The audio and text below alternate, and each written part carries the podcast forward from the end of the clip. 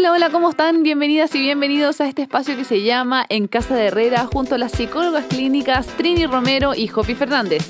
Un espacio donde vamos a hablar de manera entretenida, cálida, sobre temas de psicología, desde la teoría, pero sobre todo a lo cotidiano. Vamos a chilenizar estos temas en el más puro estilo de En Casa de Herrera, cuchillo palo. Hola, hola, ¿cómo están? Por fin aquí grabando nuestro tercer capítulo. ¡Ay, qué emocionante, ¿o no? Sí, nos demoramos. Hemos perseverado. Hemos perseverado, ¿viste? Eso es medio vaso medio lleno, medio vacío. Yo digo, pucha que nos hemos demorado y la Trini hemos perseverado. Sí, no, sí, porque e, es, es un camino difícil de llevar.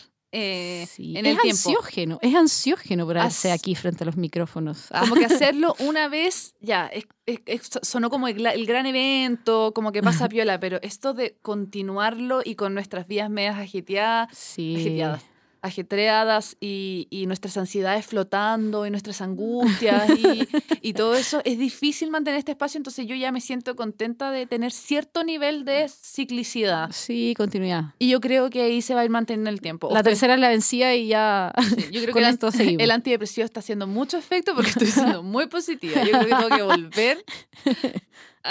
pero no, está bien. ¿Cómo estás, Jopi? Bien. Hoy día tenemos un capítulo interesante, un tema eh, que, ¿cómo se llama, Trini? ¿Cómo se, ¿Cómo se, titula más bien el...? Sí, e, es un, ah, me gustaría decir que es un tema como, como que vende, es un tema como de top, de, top seller, porque vamos a hablar de lo, de lo básico y de lo clásico del apego en este eh, espacio que se va a llamar apego, vínculos y otras hierbas. Chan. Ah, vamos a desmitificar en algún nivel, vamos a hablar de por qué es tan popular, qué es el apego, qué no, cuáles son nuestras visiones subjetivas, porque mm. nosotros no somos investigadoras, entonces nosotras leemos, eh, interpretamos, interpretamos hacemos nuestra propia lectura. Examos, examos, exacto. Digerimos de cierta manera y ahí lo pasamos. Entonces vamos a diferenciar qué es lo que viene de alguien serio que investigó sobre eso, como nosotros lo leemos, cómo se lo pasamos a ustedes y ahí ustedes quedan, porque no vayan a creer que nosotros tenemos un laboratorio de investigación para cada cosa de la que hablamos. Eh, no. no, ni cerca, mis queridos. Yo me río que ya estoy pegándole a la cuestión del. Sí. Te sacaron el, el atril y le pegáis con la mano. le pego con la mano y ahora como con en este asiento móvil va a ser más. Pero estoy haciendo todo mi esfuerzo, Zen, por manejar mi ansiedad móvil y no ser tan inquieta. Pero vamos a partir con nuestra primera sección. Ah, no, no, perdón. Eh, con. No, no vamos a hablar del episodio anterior, ¿cierto? De cómo fue, qué nos dijeron, la recepción. Eh, ¿qué, ¿Qué decís tú? No, sí, yo solamente quiero aclarar algo que me dio vuelta en mi mente ansiosa mucho rato. No, pero es que en verdad lo quiero decir porque fue mucho. La verdad es que no me lo dijeron solamente una persona, pero no me lo dijeron nada más. Pero a mí me quedó muy, muy, muy dando vuelta y me quedo dando vuelta mal igual. O sea, como que en algún momento me quedé pensando en la noche y dije como, bueno, onda, soy demasiado antiética porque dije eso, no sé qué, porque en algún momento hice alusión a que mi ansiedad, no me acuerdo por qué tema, pero ansiedad por algo. Yo sé, yo sé, porque a veces pensaba que se podía caer el mundo. Ah, sí, de verdad. ¿por qué, ¿Y por qué la plata tierra no le da a veces por caerse, así como en pensamiento ansioso? Sigo pensando que podría ser perfectamente posible.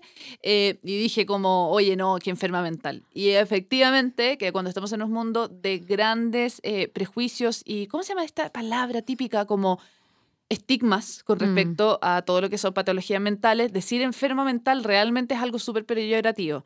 Yo, por supuesto, soy psicóloga, en verdad, no, no lo pienso así. Usted no lo haga. Sí, pero de repente soy muy coloquial. Entonces, en ese muy coloquial ah. ocupo mucho, ocupo mucho de eso y fue como un o sea, me van a escuchar igual diciendo cosas media incorrectas, a ti también, quizás a ti menos, pero... No, hay Trini, no, me ponías en un lugar como que hablara como ¿Como buena? Como la Santa Teresa. no, no, sí, en realidad también podéis decir. Como que vamos a decirlo. No, seamos Pero enferma mental es realmente algo que no se dice. No, usted no lo diga. Pero ¿sabes qué, Trini? Vamos a ser empáticas con tu. y empáticos para nuestros auditores masculinos. Empáticas y empáticos y empátiques también.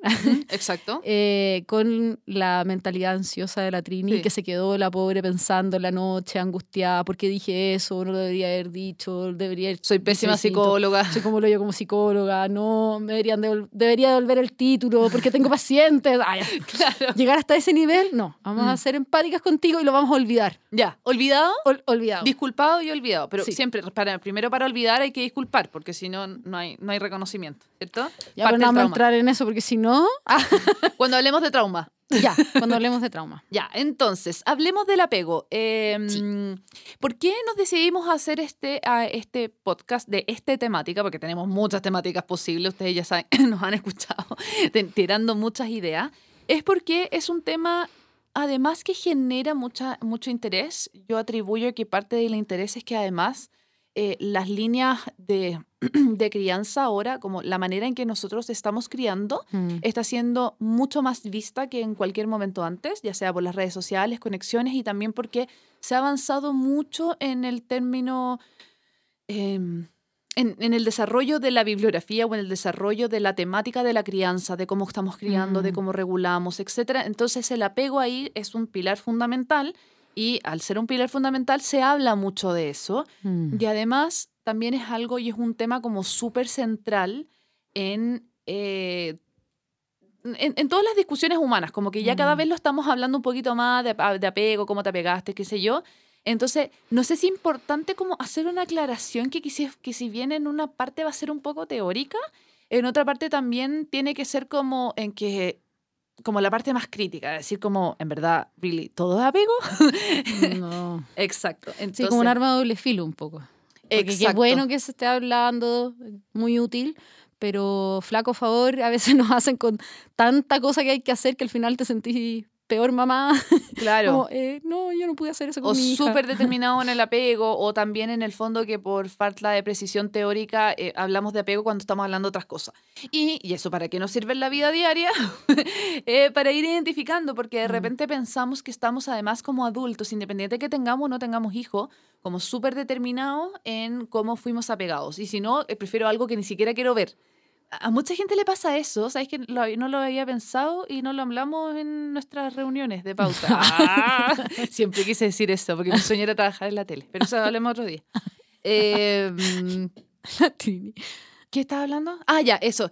Em, que muchas personas temen mucho acercarse a ese tema porque intuyen, obviamente todos intuimos en el fondo cómo fuimos consolados, cómo fuimos queridos, cómo fuimos protegidos, y en el fondo puede ser un área súper amenazante. Entonces ni siquiera mm. me acerco porque es tan importante y si es que me acerco va a ser tan determinante que mucho miedo. O me acerco, lo conozco y desde ese lugar es como, bueno, estoy, entre comillas, estoy cagado. Entonces, vamos a hablar para devolverle la importancia, porque sí es importante o sí puede ser muy enriquecedor. Pero al mismo tiempo no determinante. No determinante mm. y, y, no le pongamos, el apego no es todo. No. una, una, una, psicóloga sistémica diciendo que el apego no es todo. No, no, aquí los infantiles, los psicólogos infantiles son los que me Ya, mis, queridos colegas. Pero si van a entender. No lo es todo, ¿no? No, o sobre todo, no es un diagnóstico, no es una categoría diagnóstica. ¿Te parece, Trini, entonces que apartamos por qué no es apego? Ya. Que así a lo mejor podemos definirlo mucho mejor. Por ejemplo, apego no es estar todo el rato pegado. que también puede ser perfectamente entendido así, claro. Tampoco es el apego que entendemos como más como estilo budista o como no, no al apego, desapego material, no es apego a las cosas ni apego a las personas como una especie de dependencia emocional. Ya no es apego en ese sentido, aunque obviamente tiene una cuota de, dependencia que necesitamos del otro, sí podría ser, pero no es dependencia emocional, no, no es ese apego. Claro. Eh, ¿Qué otra cosa no es apego? Y de hecho, no es apego en que eh, desde, desde la filosofía budista, y me imagino, tú sabes que yo no soy muy entendida en las áreas de, de, de, eso, de la mística, ni, ni, ni de lo que conlleva, eh, se, se habla mucho del apego y se contrarresta de repente se trata de igualar al apego como desde la psicología. Y es importante decir que nosotros no estamos hablando desde el apego budista, no es como el desapego, que, insisto, no sé, pero es una primera buena distinción, porque lo primero dice, me están hablando de cómo me apegué, pero ahora me están diciendo que me tengo que desapegar. New Age, que me tengo que desapegar de todo y de la gente y todo. Entonces, muchas veces en verdad lo traslapan. No solamente que estemos hablando de cosas distintas, que esté súper claro, sino que yo creo que en líneas generales eh, lo, lo traslapan bastante. Y nos encantaría desmitificar eso. Sí.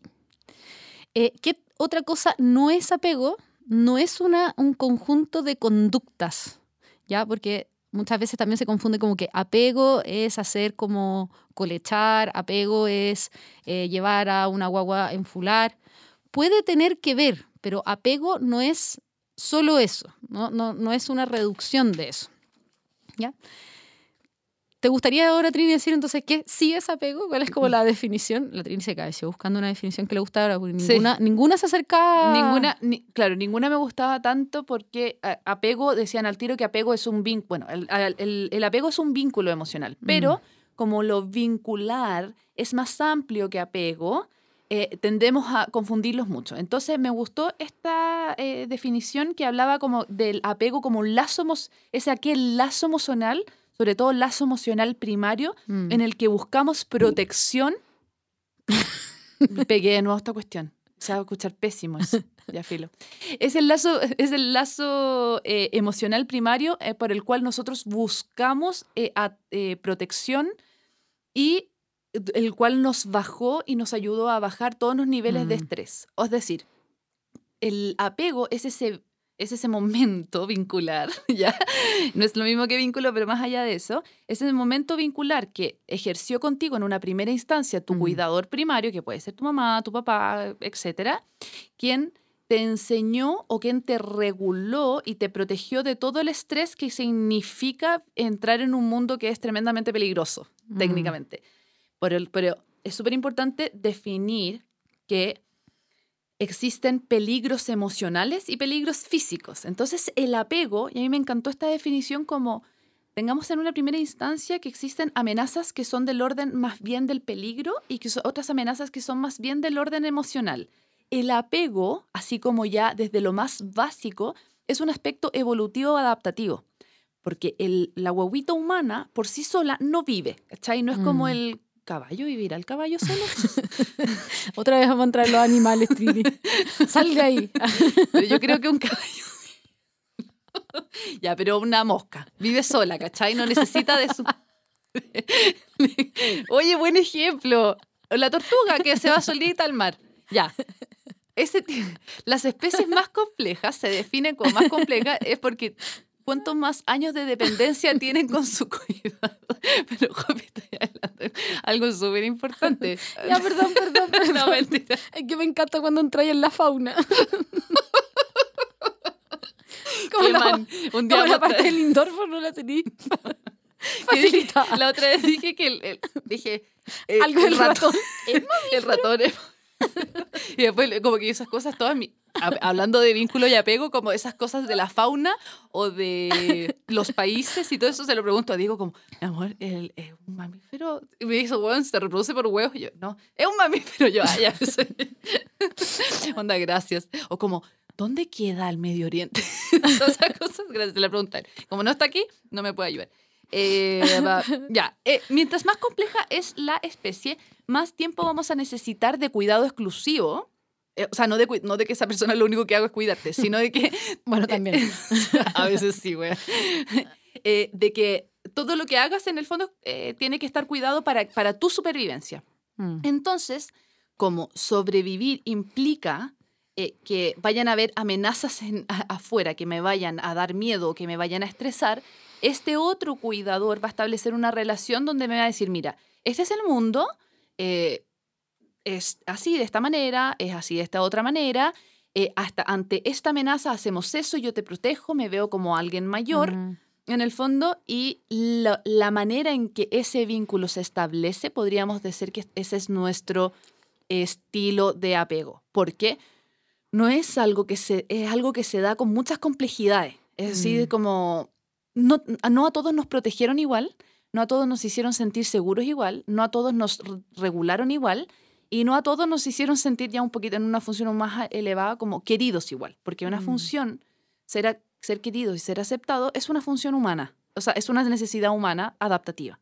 Entonces, todas esas cositas se juegan en este vínculo de apego, en esta, en, esta instancia relacional que no es constante, sino que es a momentos. No, un, un cuidador, así bien siempre está cuidando, no necesariamente siempre está eh, protegiendo al otro del peligro o del estrés, pero sí eh, es eh, una parte súper importante de cómo se establece ese vínculo y se ha estudiado que como se establece ese, ese, ese momento, ese lazo de apego, es como la otra persona va a formar en parte su mundo afectivo.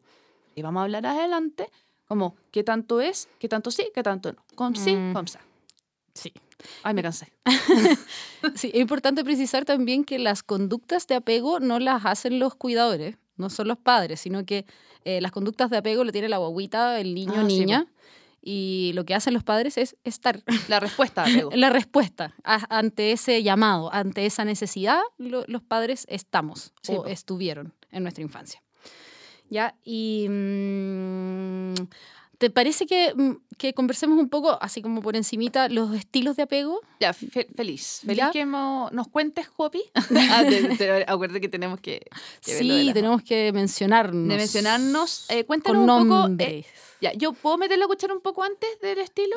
Puede ser que sean como súper determinados, pero en verdad es súper útil saberlo determinado para después, como, como obviamente que los que nos escuchan Mm. todos no, no necesariamente tienen por qué saber, vamos a hablar como de la base para después empezar a, a, a A verlo al día. Sí, por favor, obviamente, yo sé que sabemos que hay miles de corrientes que hablan de estos estilos, unos tienen otro, esto otro.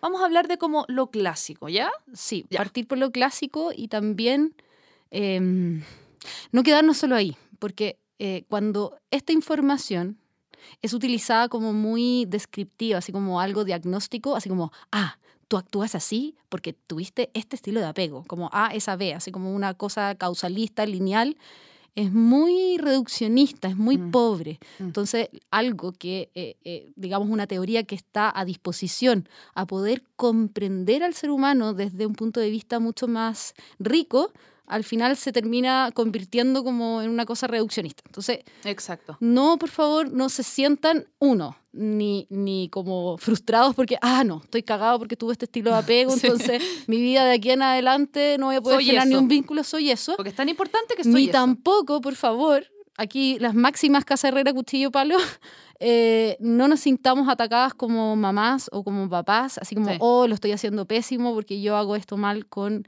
eh, mi hija, mi hijo, ¿ya? Mm. Eh, no es necesario que hagamos todo perfecto. De hecho, como, como dice Winnicott, necesitamos una madre suficientemente buena, Sí. hasta ahí, ya no perfecta. Entonces, el primero como que avanzó en esta teoría fue Bowlby, pero de ahí eh, Ainsworth fue la que eh, más o menos describió ciertos estilos de apego que son los que se conocen hasta ahora, con algunas distinciones, algunas precisiones, pero como los estilos clásicos de apego se dividen en dos grandes grupos. Los organizados y los desorganizados. Mm. ¿ya? Los desorganizados aparecieron como después, que antes eran como los inclasi- inclasificables. ¿ya? Pero al final se, le- se les dio un nombre que son los desorganizados. Y dentro de los organizados está el estilo de apego seguro. ¿Qué característica tiene este estilo de apego seguro? Es cuando una madre o un padre está afectivamente disponible para contener a esa guaguita, a ese niño, cuando está estresado, cuando está desregulado, poder estar ahí presente. No significa el apego seguro que yo tengo asegurada la casa, que tengo, como soñaba tu mamá, tener una pieza redonda, Sí. eh, ni, ni estar siempre jugando, que se le ha dado como mucho hincapié Sí. a que hay que jugar, que hay que jugar. Bueno, no quiero jugar a la tacita. De verdad no Claro, un quiero. como, mm, no. no, es estar ahí presente, no decirle, ándate a tu pieza. Cuando Mm. la, porque claro, cuando, cuando los niños se portan bien, uno dice, ah, que soy buen padre, que soy buena madre, Sí, lo estoy haciendo increíble. Ay, qué buena. Pero cuando se porta mal, oh, este es tu hijo. Ah, Claro. esta es tu hija, no sé qué, ándate para la pieza. Ya, no. Apego seguro es estar ahí disponible. Sí. Y lo La que cara- mayoría de las veces, porque Sí. tampoco todas. Tampoco Es todas. imposible. Tampoco todas, pero. Y no es que una vez que no lo pescaste significa que va a armar un apego inseguro. No. sino que es como la constante. Yo cuando estoy desregulado, tengo un adulto que me contiene, Mm. que me dice qué te pasó, cómo te sientes, eh, que está ahí disponible. Y como es bien característico de este apego seguro, que eh, los niños se atreven a explorar, porque como sé que cualquier cosa mala que me pase, si un niño en el refalín me tira el pelo, no sé, me dice tú no podés jugar, yo puedo volver corriendo donde mi mamá, donde mi papá, Mm. porque voy a ser contenido. ¿ya? Eh, el apego inseguro evitativo eh, son niños que son más bien eh, muy independientes, pero no son independientes porque quisieron, sino Mm. porque no hubo una madre, un padre, un cuidador ahí disponible. Entonces aprendieron a valérselas por sí mismo. ¿Ya? Entonces, ¿se agregaría algo a eso, Trini? Em, sí, en el fondo, desde chicos, desde muy guaguitas les llega la información relacional eh, por la manera en que los contienen o por la manera en que son pensados. Después vamos a hablar de cómo el apego eh, es distinto a la intersubjetividad y es distinto a la mentalización. Pero eh, para una primera instancia, como que aprenden desde chiquitito que la persona parece que no va a estar siempre. Entonces, en el fondo genera mucha molestia interna porque cuando yo tengo una, como que se, me están entrando agua al bote, esa persona, ¿cachai? Como que no, no siempre va a estar. Mm. Entonces, ante el dolor de querer vincular o ante, el dolor de querer ser protegido y que la otra persona no esté, prefiero mm. Tirarme dos para atrás y, como decir, el parche ante la Eso, iba a decir eso. ¡Ay, no! ¿Verdad? Estamos conectadas. Sí, ponerse el parche en tolería. O sea, prefiero evitar a que a ser herido. Claro, a que me fallen. A que me fallen. Y eso, bueno, está como ya dejándola en bandeja, ¿cómo se traduciría eso en un adulto? Exacto. Pero eso pasaría como en las guaguitas, ¿ya? Evitativo. Y el ambivalente es cuando a veces sí, a veces no, lo que es muy confuso. ¿ya? A veces por una misma acción mi mamá me dice, muy bien, felicitaciones. Y a veces hago exactamente lo mismo y mi mamá me dice, pero ¿qué hiciste? Claro. Entonces es muy confuso eh, si voy a hacer contenido o no, eh, si voy a ser eh, escuchado o no, si va, a haber un adulto ahí realmente disponible. Claro, que el que responde no tiene respuestas constantes, mm. ni, muy predecibles. Entonces, em, o, o, el momento en el que se da, o el contexto en el que se da también no seamos categóricos como contra los padres, ¿cierto? Sino que se da un estilo de relación en que la, eh, un, el estilo de lazo en el que esta huevita percibe que como no sé qué hacer para generar cierto tipo de respuestas. Entonces pueden mm. ser respuestas como en algunos momentos soy contenido cuando, cuando lloro y, algunos, y en algunos otros momentos eh, no, onda, me dicen deja de llorar y no me pescan. O, más grande, más grande, de hecho, mucho más evidente. Mm. Onda, me saco un 6, mi mamá me felicita, me saco un 6 y mi mamá me reta. Chuta. ¿Qué tenía? ¿Me, sacaba o no me sacaba un 6? ¿Qué era lo bueno? Exacto. Entonces, en el fondo también, no solamente esto, esto por supuesto que está más hecho como a, cómo, cómo eh, bajamos el estrés en, nuestro, en las personas que están a cargo nuestro, o, o que cómo nos bajaron el estrés a nosotros, sino que también en cómo también nos recompensaron, nos hicieron sentir bien, nos hicieron sentir amados, nos hicieron sentir queridos, bla, bla, bla, bla.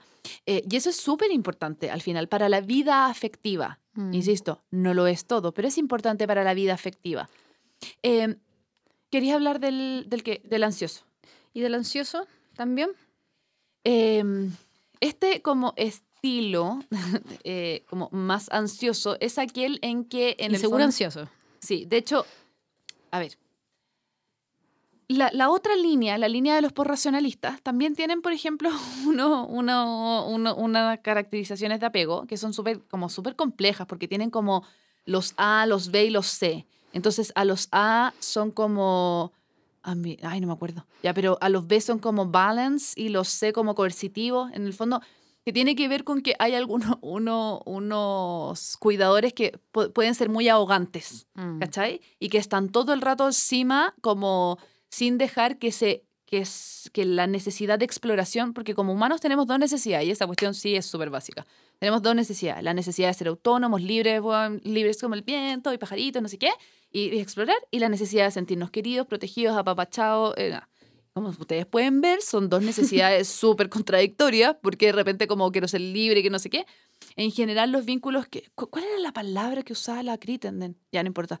Eh, como los lao A, que son como estos padres cuidadores que están muy encima y que nos dejan respirar un poco al otro. Entonces que están todo el rato como muy, ¿y, mm. qué pasó? Y no sé qué. Y, entonces la capacidad, y, oye, y, el mundo es súper peligroso, no vayáis para allá, no, nada, ¿cachai? Como esto de no explores, entonces, claramente se sienten bastante cuidados.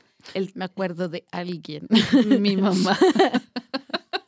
Linda, mi mamá hizo. va a salir en todos los podcasts. Sí, eh, claro, pues. Y, ahí. Vaya ahí, en bicicleta a comprar, decía así, ¡oh! Mi peor pesadilla. Sí. bueno, yo ahora soy igual, catro. Em, y claro, entonces en el fondo también hay que. ¿Qué es lo que después? Una cosa es la supervivencia Pero otra cosa después es como este mundo es amenazante, este mundo es peligroso, o las personas van a estar ahí, pero tengo que todo el rato estar corroborando que están ahí porque si no se pueden ir. Entonces, por eso ahí tiene relación con el ambivalente, pero lo queremos decir, este estilo eh, que no está, no está designado como en la teoría más clásica, porque vamos a hablar de apego y pareja. ¿Cachai? Esas mm. son las otras hierbas. Ah. Eh, Antes de pasarme a eso, me gustaría eh, citar a, don Felipe Lecanelier. Ya. Sí, es que habla de una aproximación muy, muy como humana, como que me, hizo respirar como madre. Qué maravilla. Eh, para este tema del apego, que lo, lo, explica muy bien en su libro Amar, que es más bien una sigla que dice que no es importante qué hagamos para generar apego, sino más bien cómo mm. nos aproximemos, ¿ya? No es un cúmulo de acciones, ¿ya? A veces, no sé, veía una, una, una compañera X, da lo mismo, muy estresada, dándole teta a su guagua, así como con cronómetro. No, es que en el libro dice que para generar apego debo dar cinco minutos. O tiene que ser libre de demanda. Tiene que ser libre de demanda. No me puedo poner horario. no me puedo poner horario. Entonces, como siguiendo una pauta que finalmente no es genuina. Mm. Ya tiene que ser como súper eh, sentido, como saber leer lo que necesita tu guagua. Y para eso no hay una receta, porque todas las guaguas necesitan cosas distintas. Entonces no hay como eh, siga el paso a veces. Entonces lo que dice este eh, psicólogo, bueno, doctor en psicología, mm. ¿ya? Dice que hay cuatro pasos que ayudan como a, a generar capacidades de estados mentales de los cuidadores que brinden seguridad. Mm. No son acciones así como tips a cuatro pasos y usted hágalo siempre así, sino que es una aproximación de cómo podemos brindar seguridad. Y el primero es poner atención, observar. Onda, hoy mi hija siempre llega contenta al colegio y hoy día llegó triste. ¿Qué le pasará? O sea, estar atenta a las cosas que le están pasando. La atención es lo primero. no sé si te, te pasa así, ay, este niño está llorando, pero para puro llamar la atención. Efectivamente, está llamando tu atención. Si un niño llama a la atención, préstale atención, porque es lo que efectivamente necesita y si es que no se lo brindas, lo va a pedir cada vez con más ganas. ¿Ya? Pero no, nos vamos, no, no, no es de crianza respetuosa este podcast, así que no vamos a seguir ahondando ahí, pero atención sería lo primero. Lo segundo, mentalizar, que es decir, como que vendría siendo como una especie de paso de la empatía, pero es, es bien racional y cognitivo, que es responde a la pregunta sencilla de ¿qué le pasará? Mm. ¿Ya? Eh, ¿qué, mensaje me estará dando con esto que me está diciendo? Con irse a su pieza y encerrarse y se puso a llorar, o, me hizo una cara rara cuando yo le pregunté por tal cosa. ¿Ya? Mm. ¿Qué, me querrá decir? Y esta que la encontré bien interesante, la segunda A, que es automentalizarse. ¿Qué me pasa a mí con ese mensaje? eso, eso es tan, tan importante. Estoy enojada yo porque, no sé, voy a poner un ejemplo estresor de esta semana y de todas las semanas de mi vida. Violeta, anda a bañarte. Mm. No quiero, no quiero, no quiero. Entonces me empiezo a frustrar. Entonces, yo tengo, ella está haciendo la pataleta o yo estoy haciendo la pataleta. Como que si hago un, trabajo de mentalizarme, me dice que no se quiere ir a bañar porque está muy entretenida haciendo lo que está haciendo. Mm. ¿Ya? Entonces, si yo pienso en mí misma y me automentalizo, digo, ok, estoy reaccionando yo, yo soy la que tengo la pataleta y me tengo que ir a mi pieza y hacer un time out, mm. o es realmente mi hija. Entonces, ¿qué me pasa a mí con esta pataleta o con esta rabieta? o lo que sea, o, esta guagua que no se calla, que está llorando. a mí también me pasan cosas y a mí también me genera frustraciones. Entonces, no echarle la culpa, por así decirlo. Puta, yo mm. hago comillas como que me la diera. yo puedo decir, la Hopi está estoy haciendo comillas abre comillas, cierra comillas, echarle la culpa a mi hija, a mi hijo de lo que le está pasando, sino que también entender qué me está pasando a mí. Mm. Yo le estoy diciendo, bájate de ese árbol, súper enojada. A lo mejor no porque tengo rabia, sino porque tengo susto. Mm. O a lo mejor estoy súper enojada con mis hijas porque en realidad estoy enojada con mi marido. Sí, pues. y hay un, etcétera, es súper importante de, yo tengo una visión un poco más, bueno, no importa, pero eh, de, ir considerando esa parte, como qué es lo que me pasa a mí, por qué me enoja. Ciertas cosas no te enojan tanto y ciertas cosas, te enojan tanto. Te tocan la fibra y rígido. Y la última patita, patita es regular, o mm. sea, no eh, eh, generar apego. Es estar ahí disponible en los peores momentos, no en los mejores. No es como, oh, aquí estoy jugando, con mi hija las tacitas y si está desregulada, andate tu pieza. No, mm. sino que estar ahí disponible y no generar cosas que generen más estrés. O sea, si mi hija está desregulada, no voy a poner yo más desregulado. Yo debería ser el adulto disponible en la mayoría de las veces, por supuesto, a veces que ya No, nos no, colman sí. la paciencia, pero es- estar ahí disponible y precisar un espacio que disminuya el estrés, Mm. no que lo aumente. ¿Ya?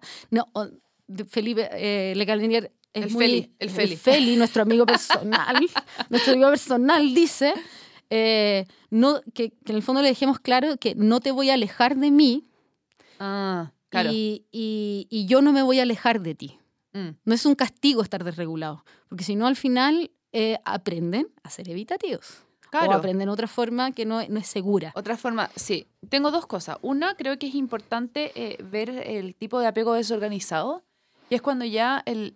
Porque yo creo que en la vida nadie ni ejerce ni ha recibido en su vida un apego 100% seguro. Mm. Todos, to- vivir es tan complejo, la vida es tan compleja que es súper difícil decir como, a, a menos qué estándar tú estás viviendo, ¿cachai? Mm. En el fondo decir yo tengo un apego seguro o estoy formando un apego seguro, que es algo que, que yo siento que es- es- ah, quiero hacer todos los días, Sospechoso. pero, Sospechoso. pero con algunos tintes. Por, por- ejemplo, yo sé que parte de mi apego va a ser ansioso, o sea, ¿qué- ¿qué esperáis? ¿Cachai? Por más terapia que yo haga y todo, como que yo eso es algo, Mm. una sombra que más bien habito que, que trato de dejar para el lado, por lo menos yo. Eh, y probablemente a otras personas le va a pasar con algo un poco más evitativo, pero es como una cuestión más general. ¿Cachai? El desorganizado es efectivamente o cuando el, el cuidador fue negligente, maltratador, o, o efectivamente no tuvo ninguna figura como tan, tan estable, donde eh, el- imagínate que todo ese estrés, que estamos pensando en guaguita en contexto donde están totalmente deprivados de, de los aspectos básicos del cuidado, no, no de la sutileza, sino que los aspectos básicos que los hace hasta los tres o cuatro años, por- obviamente ser completamente eh, indefensos y, o sea, siempre son indefensos, pero como la sensación de estar chupando, chupando, chupando toda esta rabia y tratar de hacer algo con eso. Y de los tres a cuatro años en adelante, el apego desorganizado ya, ya se puede representar como ya con más conductas más impulsivas, agresivas, por supuesto, porque es el mundo el Mm. que conocieron. Entonces eso también es importante, es poco probable que uno estando ahí genere un apego desorganizado, pero existe. Y eso en general eh, puede estar a la base de bastante problema. Algunos, algunas Mm. líneas de psicología me estarían más de acuerdo conmigo que con otras, eh, pero bastantes problemas vinculares y a la vez también bastante cunas de problemas psiquiátricos. Qué bueno que volviste al apego desorganizado porque lo dejé abandonado. Ah, ya lo salté nomás. ¿Por qué está ahí? Dije, parece que también soy ansiosa. Entonces al tiro que- quería contar esa cuestión de amar. Al tiro quería decir lo que te dio pensado que iba a decir hoy. ¿Qué te acordás? Que algo te dije así como, no lo digáis. No lo digáis. No, no, no me digáis, porque lo he dicho caleta en mis terapias. La weá de, lo- de los interruptores. No, es que contemos un poco. La Jopi, estábamos hablando porque estábamos preparando alguna capacitación o alguna cuestión que hacemos. Y me empezó a hablar de, la regulación emocional. Ah, sí. Cuéntalo. Ah, no, quien profe dio un muy buen ejemplo, la Trini se ríe de mí, y yo quería dar el mismo ejemplo en el podcast. Eh, Le decía, pero no lo digáis, no lo digáis tú. No lo digáis tú. decir Yo lo quiero decir yo para sonar inteligente. No le digáis. No lo digáis. Oye, Oye, pero no lo risa. digáis.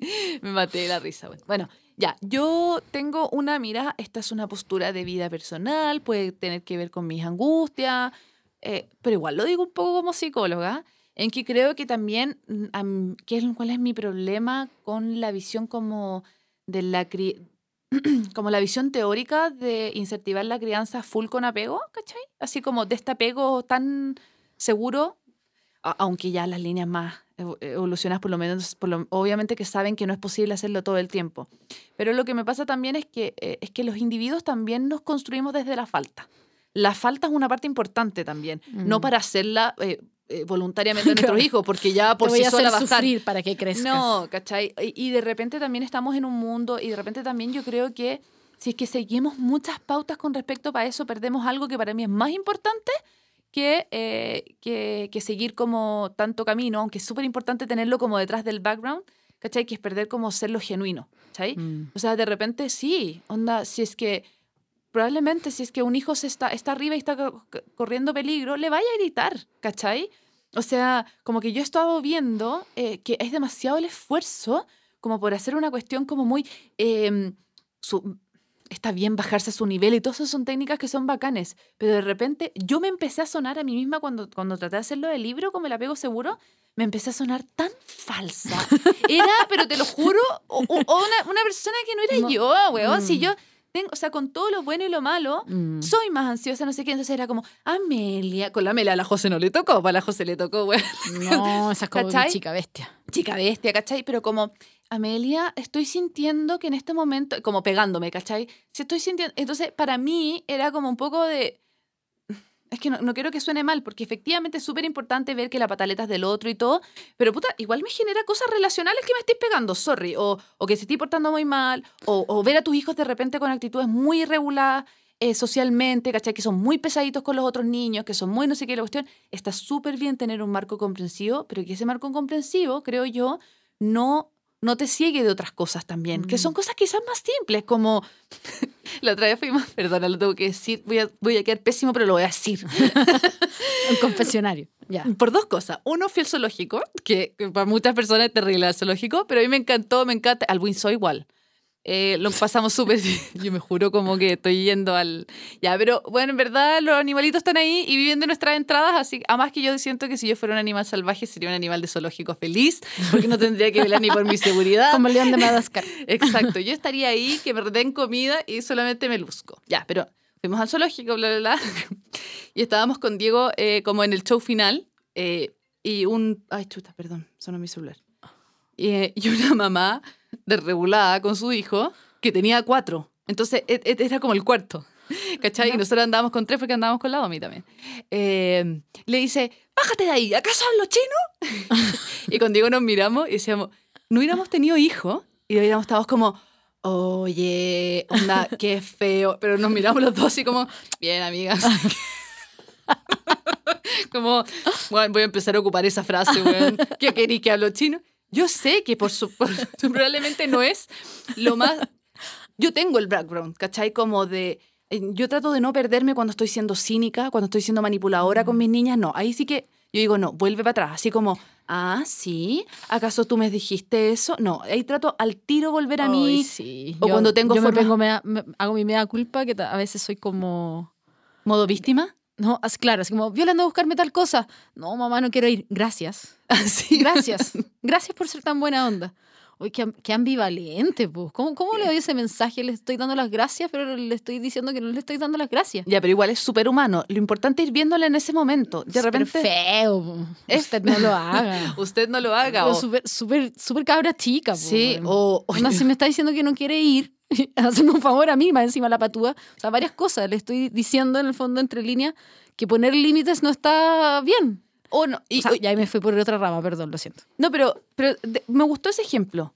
Porque también me pasa con otra cosa que es el contenido relacional, como, puta, hazme un favor también, ¿cachai? Porque de repente uno como que sobreempatiza, o sea, está bien, no quiero sonar como la anticrianza respetuosa, pero... Pero sí. Eh, pero cuando ya tenéis hijos un poquito más grandes, que ya van cachando un poquito más, tú te das cuenta también que es como, hazme un favor, po, ¿cachai? Así como, pero es distinto decir gracias, que es lo que nos sale de repente mucho, o de verdad, de verdad, como de repente cuando me pongo manipuladora, digo, no es como, ya, pues qué te cuesta, en verdad estoy raja, ¿cachai? Como de repente tratarla con un poco más de la sinceridad, pero sin tú quedarte también como, y si te dice que no, ya, es verdad, pues su mm, límite, ¿cachai? Te está haciendo un favor.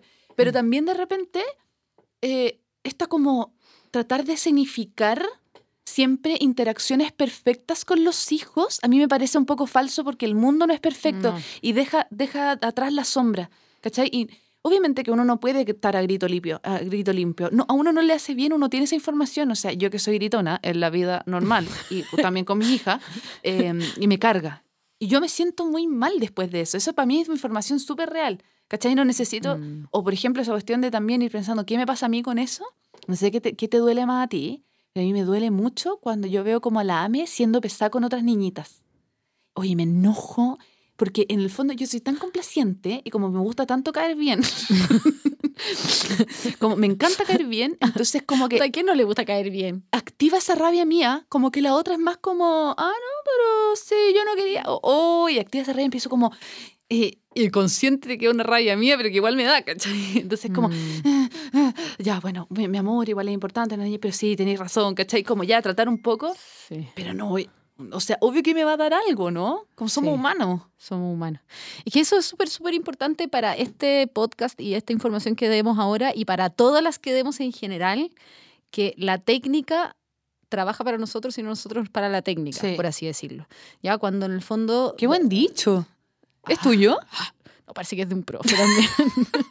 Pero no sé cuál, parece que es de Matías. Plagiadoras. Plagiadoras. Es que como estoy yendo a clase y admiro mucho a mis profesores, como que estoy como maravillada. Matías, ¿cuánto? Matías Méndez, Ah, de, de- la Universidad del- Diego Portales. De la portal. Está en seco. Ya. Ya. ¿Y qué decía que... La te- técnica no trabaja para nosotros. No. O sea, al revés, ¿cachai? Como nosotros ocupar la técnica siempre y cuando, hablamos por técnica, por ejemplo, la descripción de estos estilos de apego, qué bueno cuando nos van a entregar información para comprender mejor al ser humano o para comprender cómo lo podríamos hacer mejor, pero no nosotros estar trabajando para la técnica, ¿cachai? Como ya, entonces el manual dice que ahora corresponde la hora de los abrazos. ¡Oh, la hija! Ven acá, te voy a dar un abrazo. O, como, o como el apego a la primera hora de vida. Ay, Es súper sí. controversial esa cuestión. Sí, a mí me, a me ¿Hablamos de nuestra controversia? Sí, yo tuve una, una segunda cesárea súper eh, traumática, para Mm. mí y para mi hija. Y ya fue traumática en sí misma y fue doblemente traumática porque yo decía, no, no me la pusieron sobre el pecho y la llevaron al tiro una incubadora, no va a tener su primer, eh, su primera, digamos, proximidad de sagrada. apego, la hora Mm. sagrada y todo. Y, y me perdí la hora sagrada y me la perdí y me la perdí y no la vi hasta el tercer día Mm. y que pues, me la lloré así terrible. De hecho, me lo recuerdo y todavía me da pena. Obvio. Pero es porque además había como una, una doble información de lo, de lo vital que era ese, esa, ese primer vínculo. Entonces, eh, claro, bacán si lo podéis tener, pero si no lo podéis tener, como no angustiarse y sobre castigarse porque no lo pudiste tener. Como Mm. somos humanos, en serio. y claro, y de Y repente... tenéis toda la vida para reparar. Claro, y, y- y también me cuestiono como, bueno, sí, igual obviamente que cuando recién nacemos eh, que, queremos la contención de un otro, y eso está súper documentado además y todo, pero más allá de, y y es súper natural, como que a uno les gana estar con su guagua, ¿cachai? Em, pero más allá de eso, encuentro que por una parte me gustan todas estas líneas como de crianza con apego y todo, porque pusieron sobre la mesa antes algo que antes estaba, pero completamente eh, ni, ni siquiera pensado. Entonces fue Mm. súper, es- está siendo súper bueno como cachar la importancia del vínculo madre-hijo, cachar la importancia de cómo estamos criando, de que Mm. efectivamente si es que si es que tenemos crianzas más conscientes o más autoconscientes, probablemente Mm. vamos a generar mejores vidas psíquicas o saludes mentales para nuestros hijos y por lo tanto para el mundo. Entonces, en Sí. verdad es súper importante. Lo- Sobre todo ser como un poquito más niños céntricos y no tan adultos céntricos que antes. De hecho, todavía estamos un poquito así. Nos queda, nos queda camino. sí, pero igual yo Pero siento... antes era adultocéntrico, así como que los niños comen en la mesa del perraje y, y tus emociones me valen mm, Huevo. m- maní. Eh, maní confitado. Que fuimos educados. Pero en el fondo creo que en la aplicación real, en el mundo real, donde además que no vivimos con las condiciones materiales para generar, generar un apego perfecto, porque para eso tendríamos que estar muy presentes y, y en la vida uno no tiene que estresar y puta, en verdad acá no tenemos, no, no tenemos asegurado nada, entonces en el fondo oh, vamos a estar más estresados. Y ya bacán generar las cur- las estructuras para eso, pero también el ser humano viene con, so- con sombras. Y creo que eso no, es, no está ajeno en la parte de la vida. Mm. Y creo que esto como de la primera hora sagrada, bacán que lo hayan puesto, sobre todo para como que los hospitales lo cuiden, Mm. pero se, sobre- se ha sobredimensionado demasiado el apego. Y esa es como ya la línea más práctica. Sí, o sea, yo tengo varias amigas muy tristes por haber tenido cesárea, por ejemplo. Como que es un dolor adicional. sí, Como lo hice mal, fallé como madre porque no. Bueno, sí. Y yo como, que partí ¿a- mal. ¿a, qué hora me van a cortar? Porque yo no quiero que ni una guagua pase por abajo. No, yo quería parto natural y no me funcionó. Que también está, es que es demasiado importante el parto humanizado, pero no caer en, perdón, me estaba abrochando los cordones, nada que ver. No caer en como el fanatismo de que eso es lo que te determina de ahí para adelante y que mi hija va a estar traumatizada el resto de su vida por ese momento, o sea, como que se me parte el corazón. No, Obvio que no, ¿cachai? y ni tampoco asegurada por lo contrario. Esa es otra parte. Otra cosa. O sea, si te vinculas con las personas poco empáticamente, pero tuviste la hora sagrada, sorry, pero que cuico decir sorry, pero se me pegó, de otras personas. ¿Con quién te? Que no hay nadie del cajón del Maipo. No, nadie. Nadie del cajón del Maipo. No, no, no. Es que, es que bueno. ya. Em, eso, como tampoco, son cosas mucho más profundas, son, son, son cosas como más, más, más a la base. Pero ya, volvamos entonces a la postura más crítica, que esta parte igual a mí me gusta harto. Ay, sí, todo, todo lo crítico te gusta. Soy portaliana de corazón, que los portalianos nos gusta y eso. No, pero de verdad es que, em, ¿cuál es el problema de esto? Es que es, un, es algo súper importante de ver, es algo muy importante para la vida psíquica de adultos, para la vida relacional. Vamos a hablar de apego y pareja cortito, pero igual vamos a hablar de eso. Eh, pero el problema es que por falta de precisión o eh, se ha tratado de que todo tiene que ver con esto, porque es una Mm. teoría llamativa, porque además es una teoría que como todos vivimos un poco la experiencia de evitación, la experiencia de ansiedad, la experiencia de seguridad en algún nivel, también nos es más fácil, no como de repente, eh, no sé, pues en psicoanálisis que se de- eh, dice como ello, yo, super yo, o como hablamos nosotros los sistémicos como estrategias de supervivencia o cosas como diferenciaciones, como, oh, qué lata, ¿cachai? Pero cuando hablamos de apego y te dicen seguro, inseguro, es para todos es algo como más asequible. Entonces, claro, se ha, se ha mostrado como un gran paraguas para todo. Y efectivamente se sobre, sobredimensiona su poder explicativo y también elimina el carácter complejo y multifactorial que tiene la psiquis humana, los sistemas de motivación, el sistema de la vida, eh, Mm. de cómo somos biológicamente también. Es como cuando e- el gran, por ejemplo, las neurociencias son increíbles y están dando, dan- dando como grandes Luces. avances en miles de cosas, pero ojo, onda, somos solo neurociencias, ¿cachai? Es como, no sé, eh, Sí, cualquier cosa si la sacáis de su contexto y uno se reduce a explicar la complejidad del ser humano desde solo un evento, sí, te- Tampoco. teman, salgan corriendo.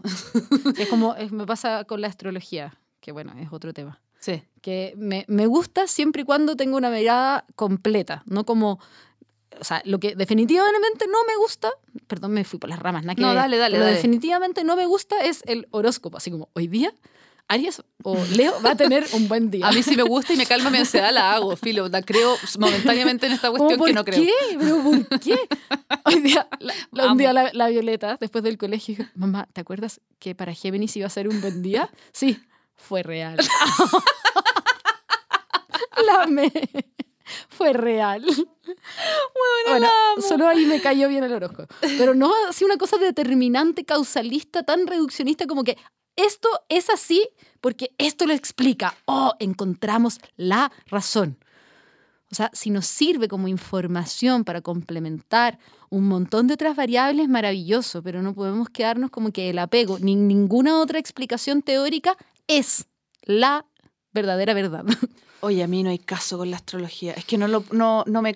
Perdón, te lo juro que siento que es un sistema de creencias y está perfecto con cualquier persona, pero es como imposible que la posición relativa a la estrella... como que me cuesta mucho, pero... Bueno, pero es heavy. No, no, debo decir que me ha sorprendido, pero siempre estoy buscando detrás, "Mm, algo tengo que... Porque yo soy así. No, cuando me fui a leer la carta astral, que me la regalaron, la yo ya me la regaló, eh, y la galla me dijo, ah, tú no creís nada en esto. Y yo, ah, ya, pero no me digáis que la carta astral va a explicar por qué no creo en la carta astral. pero en el fondo, para la Brazos- carta Te astral... imagino con brazos cruzados hace rato. No, y la galla es súper buena onda y todo, pero para la carta astral soy tan tierra que no, ya, da lo mismo. Pero cómo lo ocupo yo es que cuando a mis pacientes me les hace mucho sentido eh, y me dicen, oh, es que es bacán, es que lo que pasa es que es luna en Libra. Y yo le digo, bueno, de todo eso que te dijeron, ¿qué te hace sentido a ti? Porque siento que si es que algo te hace sentido y pescas de afuera de lo que sea, porque nadie es dueño de la verdad, puede que tengan toda la razón, puede que van hasta los católicos que tengan la razón, qué sé yo. yo digo que en el último momento me perdonar y me voy a, hasta con la línea antivacuna me voy a convertir. Yo en el último momento de vida dije, yo digo, Ya, todo, todo puede ser. por si acaso. O sea, la Trini se convierte en antivacuna, todo puede ser. Sí, no, no, dudo, pero quizá en el último momento de mi vida lo pueda hacer. Eh, es que es lo que te hace sentido. Y al final lo que te hace sentido es lo que te hace esa resonancia emocional y que tiene que ver con tu experiencia, que tiene que ver con tu vida. Entonces, para mí, igual es información valiosa. No porque sea luna en, en- en Libra, sino porque de la luna en Libra le hizo sentido que eh, tiene, no tengo idea, por lo que saben me van a matar, pero que sí tengo eh, Mm. una, una sensación doble cuando me vinculo con los hombres. Ah, qué sé yo. Y eso es lo que yo pesco, ¿cachai? Que haya sacado que sea la luna en Libra me parece perfecto. Cada uno tiene su sistema de creencias. Mm. Eh, ya, volvimos, pero ¿Qué, ¿Qué, es lo que nos gustaría ver acá? Que es una diferencia que es súper importante para que no la metamos en el mismo saco, es la diferencia entre apego, intersubjetividad, luego como vínculo y eh, mentalización. mentalización. El apego ah, responde a esta parte como más primaria, está súper asociado a todo lo que hemos hablado, súper asociado a la supervivencia y súper asociado a los primeros años de vida, aunque tiene distintas maneras y distintas formas. Y efectivamente sí nos acompaña, como que nos da información acerca de cómo leemos nuestra, eh, nuestra realidad emocional, y, porque nos toca la fibra, es como un poco la fibra, y que sí que está y que va a estar ahí y que es súper importante. Entonces, podríamos decir que el apego se activa cuando sentimos que estamos en peligro más básico, así como casi que eh, nos sentimos muy dolidos, muy estresados o nos sentimos como eh, incluso en peligro por algo, ¿cachai? Probablemente íbamos a buscar nuestro vínculo de apego o alguien que se le parezca o alguien como esta estructura mayor. Por eso se dice que em, en momentos de incertidumbre nacen muchas sectas, religiones, miradas y todo, porque claro, pues la incertidumbre es terrible, a nadie le gusta, nos sentimos como esa huevita que se sintió insegura. Entonces mm. necesitamos piscarnos algo más grande que nos diga, oh, está bien eso. Necesitamos explicaciones. Necesitamos explicaciones y de repente cuando adultos lo que tenemos que hacer es como lidiar con que la vida no tiene muchas explicaciones, que no es muy predecible, pero eso es tarea de otra cosa que es distinto cuando necesitamos de un otro, que eso es la intersubjetividad. Es como ese, ese impulso, necesidad que tenemos de vincularnos y compartir nuestros estados emocionales con otros. Y no necesariamente va a ser ese otro, ese lugar o esa otra cosa que, que, que, que, la misma persona o el mismo lugar o momento que fue lo de estilo de apego, ¿cachai? O sea, tu figura de apego. Entonces, eh, eso es súper bonito porque es distinto, porque desde la intersubjetividad, en el fondo que esta capacidad para relacionarnos va a estar a la base de nuestro apego probablemente, o sea, en nuestras relaciones y vínculos se va a ver qué tan evitativo soy, qué tan ansioso soy, qué, tan qué necesito para sentirme seguro, amado, querido, bla, bla, bla, pero no es lo mismo. Y la mentalización es esta capacidad que tenemos, como decía la Hopi, de, de asumir que tenemos un otro al otro lado que le están pasando cosas con lo que yo estoy diciendo o que eh, va, a tener procesos mentales con lo que yo estoy diciendo. Entonces la base para la empatía es reconocer a un otro. Y si bien suena súper simple, es increíble como tú pensáis que hay muchas personas que viven la vida sin mucha mentalización. Mm. ¿Cachai? Eh, como... Ensimismados. Como ensimismados, como en mm. su propia onda, pero como muy, como fallando subjetivamente y relacionalmente muy fuerte con esas cosas.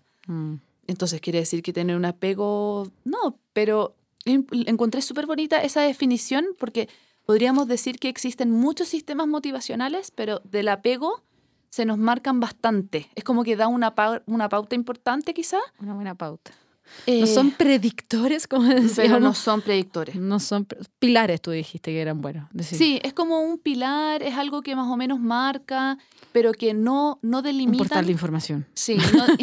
un buen portal de información. Y no delimita qué tan sensibles relacionalmente somos, porque mm. podríamos haber sido muy maltratados, muy, y eso lo vamos, o ni siquiera, no sé si muy maltratados, pero podríamos ser muy evitativos, podríamos ser muy ansiosos pero ir trabajando nuestra sensibilidad relacional o mm. nuestra sensibilidad emocional como para ir cachando de dónde viene eso que me mm. activa, ¿o no?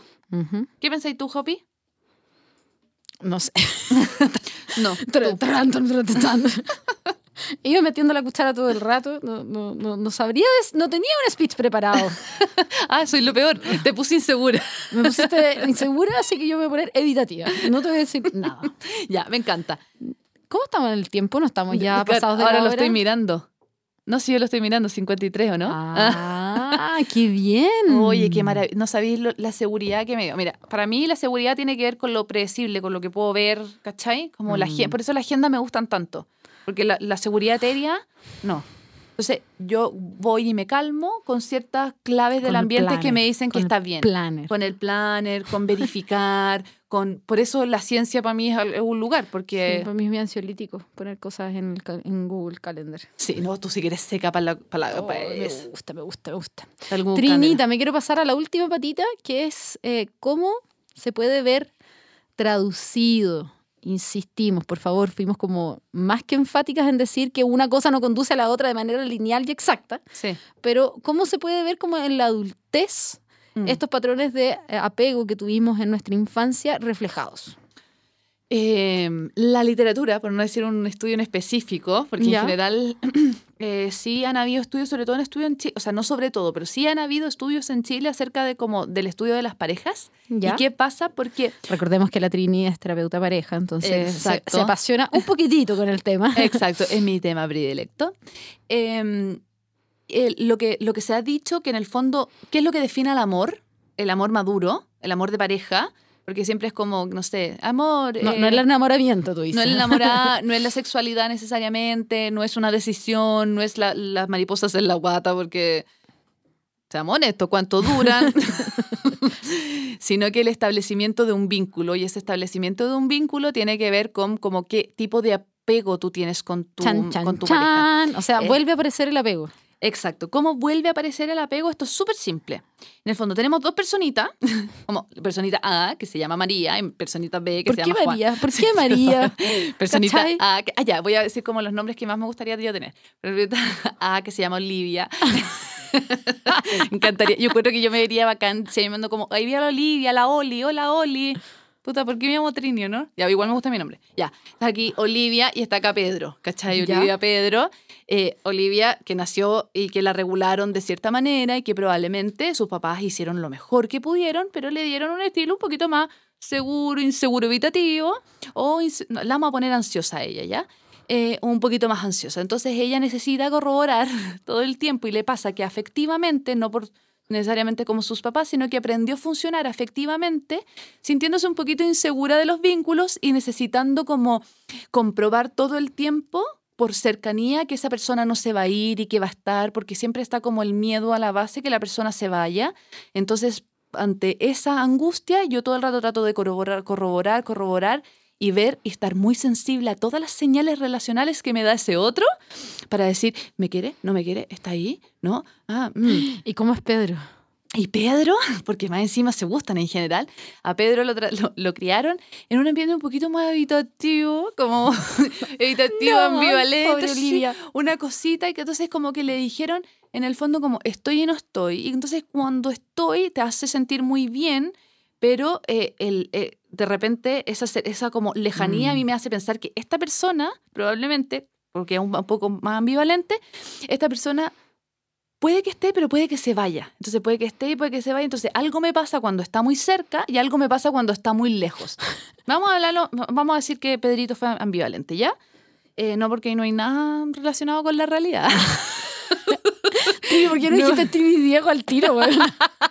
¿Por qué te diste la vuelta de ponerle Pedro, Olivia? Olivia.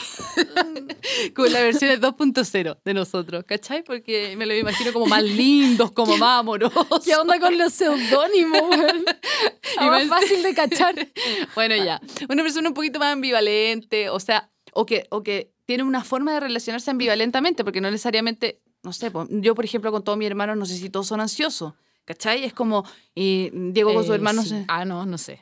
Pero ¿cachai? Que probablemente siempre hay un estilo un poquito marcado, entonces si quizás hay un estilo, no estoy diciendo que el de Diego ya, porque igual es ropa tendía, pero es que podría ser como más ambivalente, ¿ya? Eh, qué chanta. ya, pues, si Sale ahí, si quieres puedes dar otro ejemplo. Sí, eh, ya, ya lo dije. Eh, entonces, la otra persona cuando me genera, claro, está cerca, entonces, ¿qué es lo que hace? Estos dos se gustan, porque además se gustan.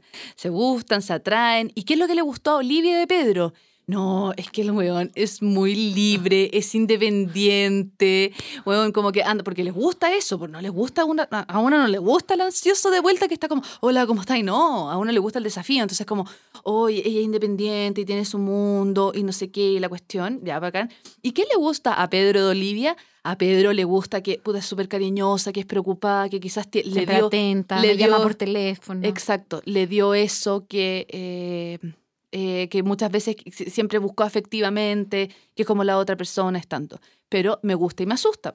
Entonces, a mí me gusta, a Olivia le encanta la seguridad del otro y la seguridad para ser libre, pero avanzando en la pareja, lo que nos une nos hace entrar en conflicto, y eso no lo digo yo, lo dice la teoría, me empiezo a sentir súper insegura con su, esta libertad. Y esta libertad para mí es sinónimo mm. de me voy a ir. Entonces, para que eso no pase, yo me pongo más ansiosa. Entonces, más trato de corroborar que el vínculo está. Y trato de corroborar que el vínculo está y probablemente puedo llegar a ahogarlo. ¿Y qué es lo que le va a pasar al ansioso? Que al ansioso le va a encantar igual esa, que la otra persona esté conmigo, pero también me va a ahogar, porque no estoy mm. acostumbrado, porque no sé qué hacer con esto. Entonces se, va, se pueden formar dinámicas en que la, la otra persona, Olivia, decide irse porque ya no puede tolerar, no puede tolerar esta como libertad. Y si se aleja un poco, al tiro se le activa la alarma a Pedro. Como, ay no, pero es que tampoco quiero que se vaya pero tampoco te quiero más cerca, pero que tampoco tan grande. Es como, ah. perdona, ya voy a hacer un ejemplo muy personal. Digo, me dice así, te lo juro. Por ya a Pedro al fin. Ya, chao. Estamos viendo una película y me dice como, hazme cariño en la cabeza. Así, bueno, qué terrible. Hazme cariño en la cabeza, pero no me, no me la tires para adelante, no me la tires para atrás, no, pero no te vayas. Entonces, en el fondo, yo tengo que estar como ahí. Como ya hemos generado un vínculo seguro, ¿cachai? Que esto ya, ya se va viendo en el tiempo, donde ya hemos pasado demasiadas crisis entre yo y mi ansiedad, como este mundo se va a ir y no sé qué, y me voy y después él vuelve y no sé qué, y hemos generado como una conversación un poco más al medio. Yo ya cacho que es como su estilo, ¿cachai? Como de, está acá, por favor, porque si no, eh, me siento como que me da lata pero no tanto. Entonces le carga que yo le haga un cariño que se sienta mucho en la cabeza, pero le carga que saque la mano. ¿Cachai? Y a mí igual me pasa que uno como siendo ansiosa también, eh, también le duele de repente esa parte cuando, eh, cuando se ponen ansiosos con uno. ¿Cachai? Y, es súper cuático porque... como si yo soy la ansiosa en la relación. Exacto.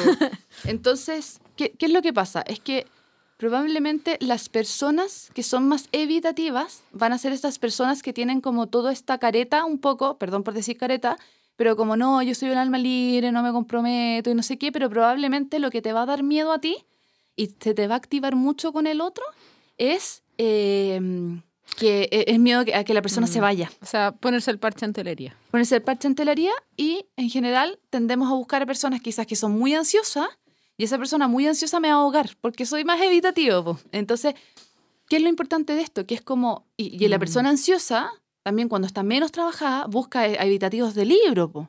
¿Cachai? Mm. Es como, puta amiga, por último avanza una ambivalente para que te caiga un poquito de cada uno. No sé, ¿cachai? Porque el evitativo del libro probablemente se te va a ir a vivir a Australia, pues si se asusta, ¿cachai? Entonces, mm. en el fondo, ¿Qué es lo que podríamos decir como para el final? Es que revisar y ser consciente de nuestros estilos de apego va probablemente es, responde a las preguntas ¿qué me hace sentir pánico relacional?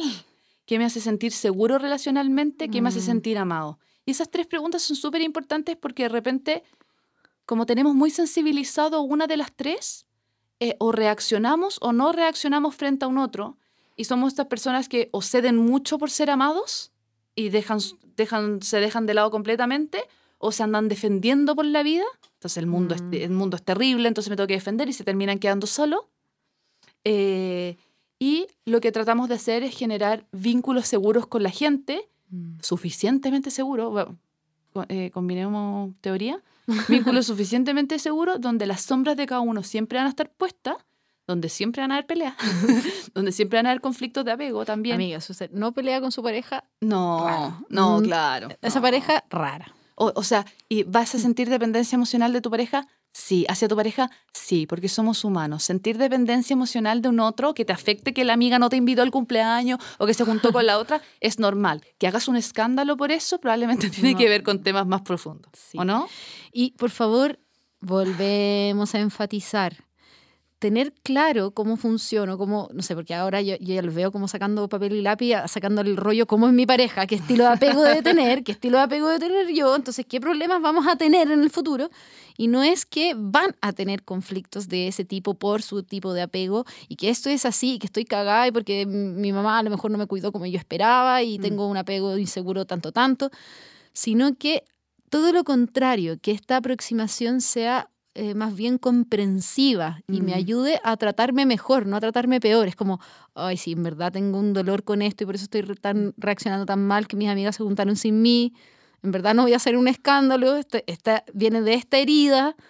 Eh, pero quizás lo puedo hablar. Y, lo puedo hablar y, y, me puedo autocontener también, como no, no, no sobre retarme y, sobre agrandar la herida, sino como ser más comprensivas y autocompasivas. Obvio. Hay que salir mi lado místico, por supuesto. Eh, sí, y yo creo, yo terminaría en que siempre la autoconciencia, eh, si uno la hace en un contexto tranquilo mm. y autocompasivo, eh, realmente, eh, nos ayuda a, ir viendo cuáles son esas heriditas, ir viendo cómo ser más responsivos o ser más sensibles relacionalmente y ojalá que generemos, no con todo el mundo, pero ojalá que generemos los más vínculos seguros con tus amigas, con tu pareja. Y eso significa un poco también eh, poder mostrar la vulnerabilidad, mm. poder mostrar la vulnerabilidad y al mismo tiempo no fusionarme con el otro. Y ahí estoy mezclando otras cosas, pero más allá de eso es como em, esto nos puede ayudar a, ver súper comprensivamente qué es lo que más nos duele, qué es lo que más nos da rabia y, y cómo tiendo yo a actuar relacionalmente. Entonces, ¿me mm. siento más solo o me siento más que me paso mucho a llevar? Probablemente si te sientes más solo, pucha, probablemente es tu habitación y está bien, te estás tratando de proteger. Eso es lo mm. más humano del mundo. O estás muy, o sea, muy lleno de gente, pero todo el rato, tus límites internos, no podéis decir que no. Pucha, bacán, veámoslo, pero tampoco es tan terrible, es parte de, lo hiciste por tener mucha gente y tiene su parte buena, ¿cachai? O sea, en el fondo no quiere decir que eliminemos lo importante, igual cuando hablamos del apego y cuando yo digo como que entendía a la mamá que le decía, ¿acaso habla en chino? Yo sé que no es la manera más respetuosa de tratar a un niño, ¿cachai? Eh, pero también dejar de... ¿no? Y con Diego nuestra mirada de aprobación, como, bien, amiga con cuatro, o sea, bacán, ¿cachai? Eh, pero es porque uno ya tiene como una conexión más empática con que ser cuidador es más peludo que la cresta. Entonces, de repente nos pasa que tenemos que formarlos igual un poco y mm. bueno, eso, eso diría yo eh, a, a este podcast de apego, que es muy importante, no lo es todo, pero sobre todo responde a esas tres preguntas. ¿Las decimos de nuevo? Sí, por favor. Dilas tú porque yo no me las aprendí. ¿Qué nos hace sentir segura?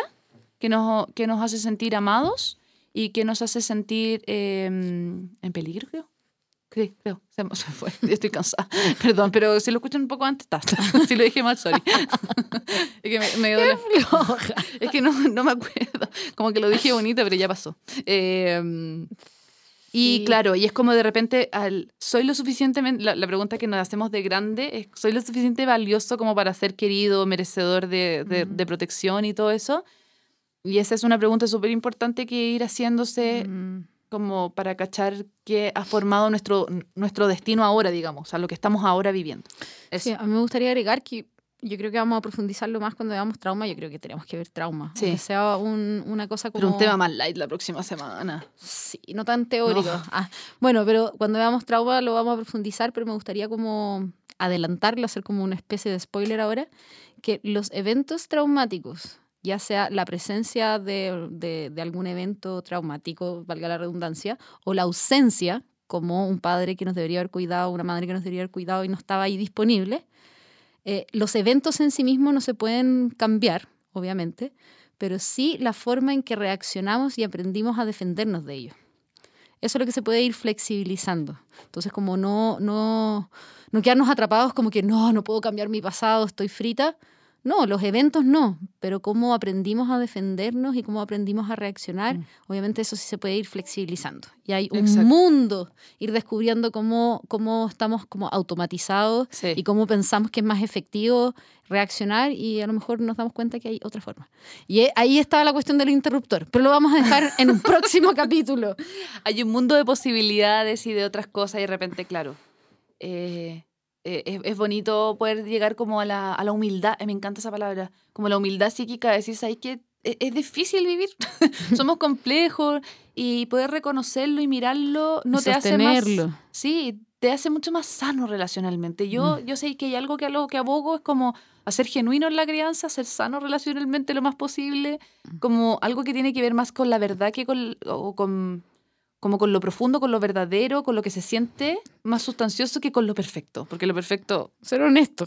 Sí, la honestidad, ¿o no? Sí, sí, honesto con uno mismo. Así como, mm, me da pica. claro. Mm, me dio pena. Sí. Eh, no, parece que Claro, como hoy sí, Estoy súper de. Como que me pongo muy dependiente cuando, o, o sí, eso me, me hace sentir esto, etc. Así que eso. Sí, qué difícil cerrar este, Sí. este capítulo. Así que lo vamos a cerrar porque después, si no, no, le- no lo voy a poder subir. oficialmente. Ah, ya, dice que. La- ¿Que hablemos nomás? No, que nos Los queremos despidamos. mucho, los queremos mucho. Gracias por seguir siguiéndonos. Y. Oh, ¿qué dije? Sí, podemos seguir siguiéndonos. Sí, siguiéndonos, valga la redundancia. Sigan siguiéndonos. Sigan Oh. siguiéndonos. Y Quédense ya, con ya- nosotras. ya viene el Instagram en Casa de Herrera. Lo sé. Ya Sí. viene. Ya viene. Besos, Besos, besitos, gracias. Besos, besitos.